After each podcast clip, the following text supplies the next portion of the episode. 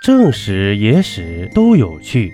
这里是喜马拉雅独播的《中国历史趣闻录》。慈禧太后为何被称为老佛爷呢？慈禧太后是清朝末期的掌权者。我们在看电影、电视剧的时候会发现，慈禧太后被众人称作为老佛爷。老佛爷在清朝是皇帝的特称。因为满族首领早先被称作满柱，是曼殊吉祥的意思，汉译过来就被称作佛爷。老佛爷之称其实是皇帝的专用名称，而并非是慈禧所独有的。那么，慈禧作为太后，为何会被冠于皇帝所特称的老佛爷一词呢？原来啊。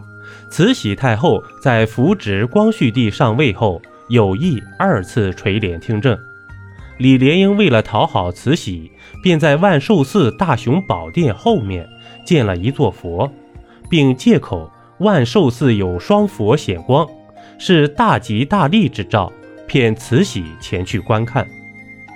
慈禧感到惊奇，便过去观看。走到万寿寺大雄宝殿后面时，看到一慈眉善目的观音佛像，与自己有几分相似。正觉纳闷间，李莲英携文武大臣拜倒于前，口服老佛爷。慈禧此时明白过来，但仍故作不解：“你们迎接哪位老佛爷呢？”众人答道：“就是迎接太后您这位老佛爷啊。”于是。老佛爷这个称呼就被冠于慈禧身上，并从万寿寺传遍了天下。众大臣用老佛爷这个皇帝特称来称呼慈禧，暗示着支持慈禧垂帘听政。于是，慈禧在众大臣的支持下，再次垂帘听政了。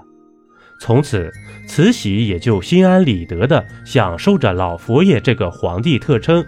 坐着他幕后真皇帝的位置了。一杯故事，一口酒，这里是历史绞肉机，我是金刚经。本集播完，感谢收听订阅，咱们下集呀，不见不散。